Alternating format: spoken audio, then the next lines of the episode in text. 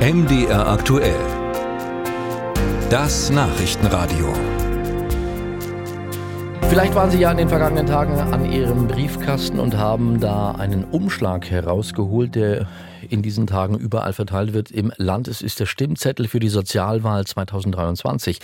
Die Sozialwahl ist nach der Europa- und der Bundestagswahl die größte Wahl in Deutschland. 52 Millionen Menschen dürfen hier entscheiden, wer sie in den höchsten Gremien von Renten, Kranken- und Unfallversicherung vertritt. Wählen können sie Listen, aber die Frage ist natürlich auch, wer steht denn da überhaupt drauf in diesen Listen? Und was machen die Gewählten dann in den Sozialparlamenten? Jasmin Koch hat sich mit einer Verdi-Kandidatin unterhalten, die auf genau einer dieser Listen steht. Müsste man Ute Meier in zwei Worten beschreiben, dann wäre das wohl sozial und engagiert. Seit 18 Jahren ist Ute Meier nun ehrenamtlich im Sozialparlament tätig. Die Motivation, sich zu engagieren, war, dass es wenig Frauen gab in den Ehrenämtern. Ute Meier ist eine von 15 versicherten Vertreterinnen im Sozialparlament der Deutschen Rentenversicherung Bund. Die anderen 15 werden von Arbeitgebenden gestellt. Diese Vertreterinnen und Vertreter bestimmen dann gemeinsam über den Haushalt der Versicherung und treffen Personalentscheidungen. Vorstand und Geschäftsführung werden von den Ehrenamtlichen kontrolliert. Einig ist man sich in diesem Gremium nicht immer.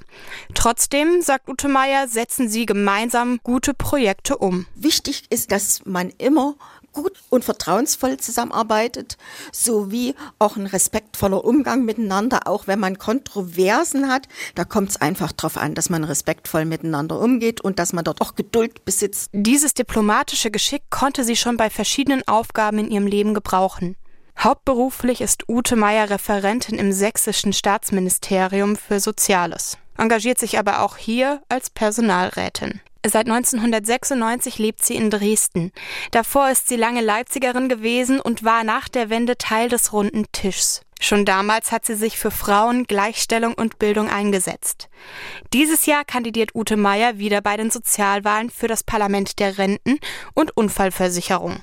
Sie erzählt, dass sie an dieser Stelle wirklich was bewegen kann. Bei der Unfallkasse haben wir als Versichertenvertreter, tun wir jeweils uns einen fachlichen Input geben von Ärzten, Durchgangsärzten oder Kinderärzte, denn wir sind bei der Unfallkasse, die ist ja auch zuständig für die Kinder, etwas, das sie daraufhin umgesetzt haben, ist das Zweitmeinungsprinzip bei komplizierten Fällen. Meyer sagt, dass sich nicht jeder Arzt mit allen noch so komplexen Verletzungen auskennen kann.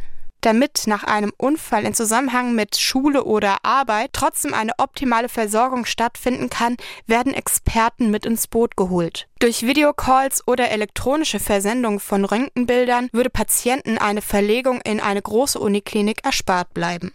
Froh ist die 61-Jährige aber auch über die Anpassungen bei Reha-Maßnahmen. Vor dem Hintergrund haben wir uns zum Beispiel als Versichertenvertreter dafür eingesetzt, dass die Rehabilitationen nicht bloß während der ambulanten oder stationären Reha stattfinden, sondern auch im Nachhinein noch Unterstützung bekommen können über einen gewissen Zeitraum. Durch die Betreuung nach der Reha ist die Wahrscheinlichkeit, dass die Maßnahmen nachhaltig sind und langfristig anhalten, größer. Und Nachhaltigkeit ist auch eines der Themen, die Ute Meier wichtig sind. In ihrer ehrenamtlichen Arbeit aber auch in der Natur. Denn hier sammelt sie Kraft für ihr ganzes Engagement.